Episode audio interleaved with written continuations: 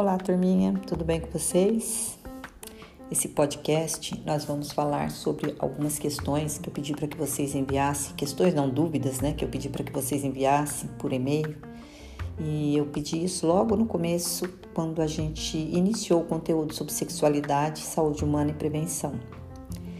E houve alguns contratempos que eu queria, na verdade, abordar esse assunto de uma forma mais presente através de uma aula online, mas infelizmente não foi possível. Então, para não ficar essas questões em aberto, né, eu resolvi colocar aqui nesse podcast algumas considerações sobre essas dúvidas, ok? Então vamos. Primeiramente, eu quero rever com vocês um texto que está no início do nosso conteúdo, falando de sexualidade.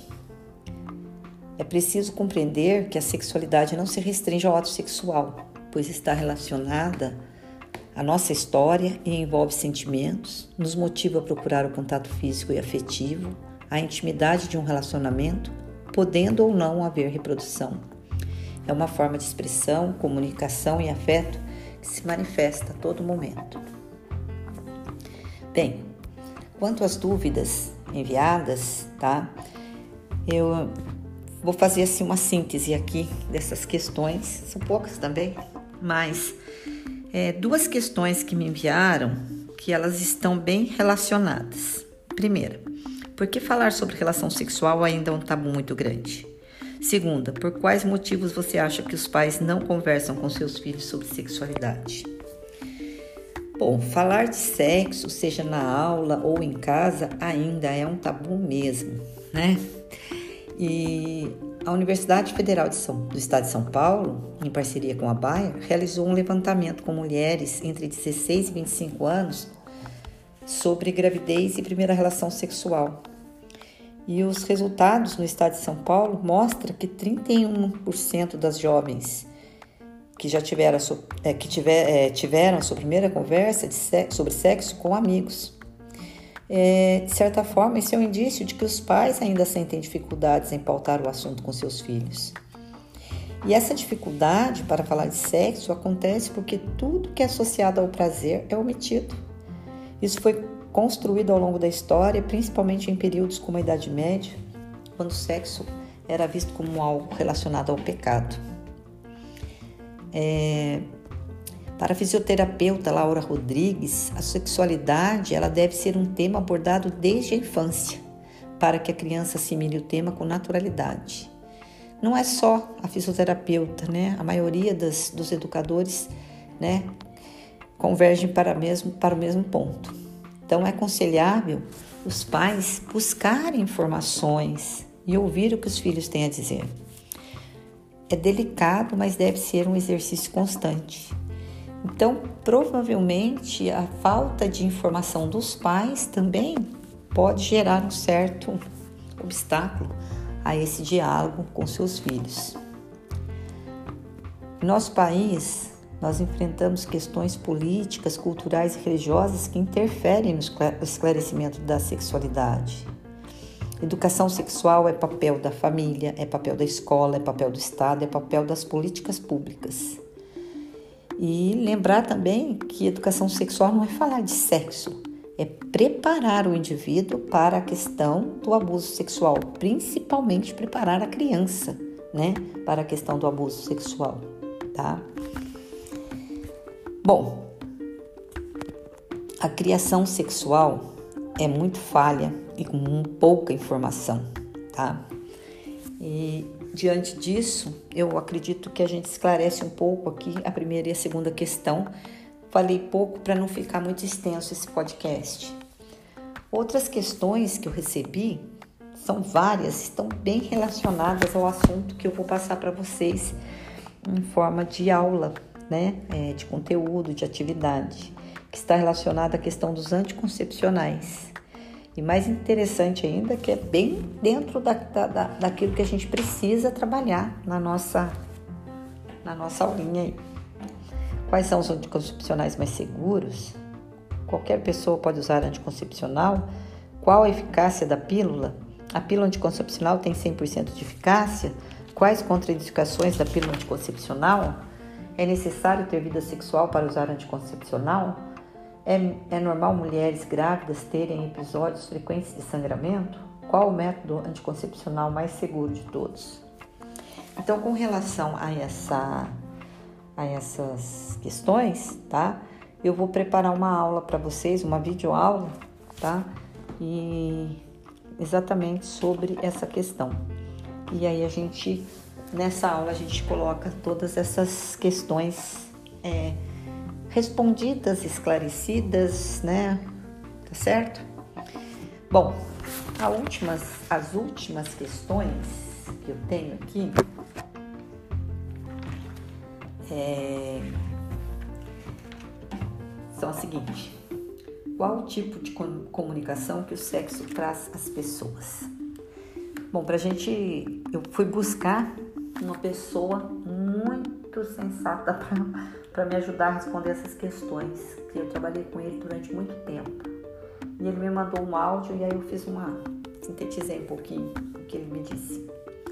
Bom, para trabalhar esse sentido de comunicação sexual, é, é necessário primeiro ver que está relacionado à intimidade, né?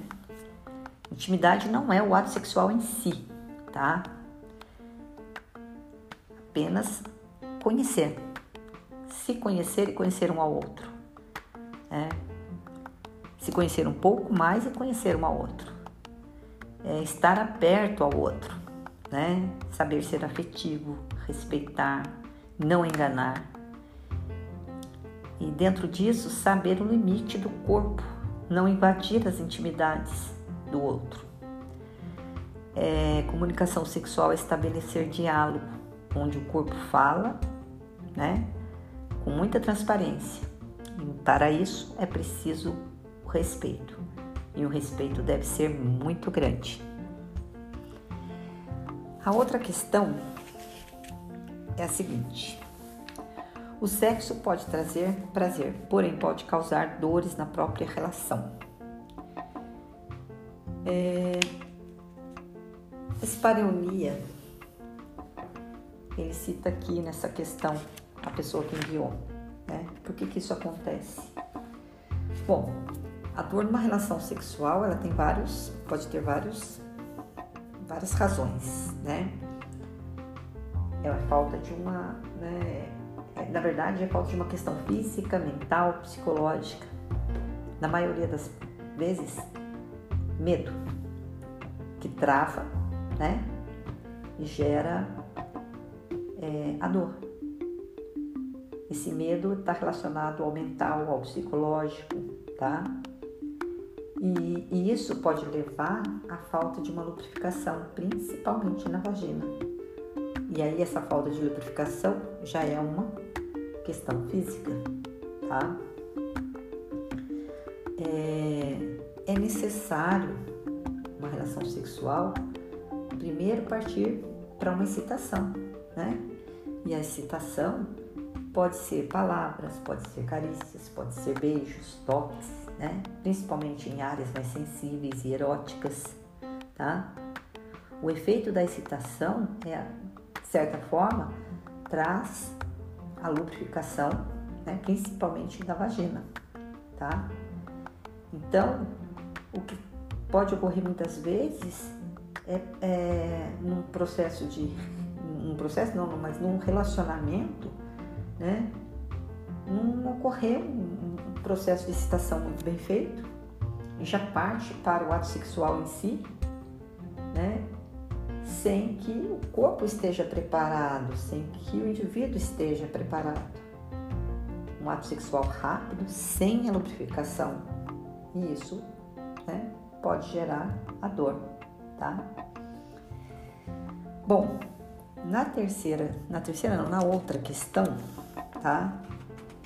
É, o aluno fala sobre a questão da mudança do corpo, né? Ah, quando a pessoa já pratica o sexo e decide parar, por que o corpo muda? Um exemplo é o aumento da ansiedade e do estresse. Gente, o corpo muda por questões biológicas, né? físicas e mentais. Tá? Não muda porque parou de fazer sexo, certo? Então, a ansiedade, a angústia, a tristeza é mental, mas não está relacionada, né? não, tem relação, não tem uma relação com relação ao sexo, parou de fazer sexo, ok? Bom, quais são os erros do homem e da mulher no ato sexual? Eu acho que quando falamos sobre a questão da dor, né, a gente já abordou isso, né? É necess... Quando a gente falou a primeira questão e a, e a segunda questão, acho que a gente a, aborda isso, né?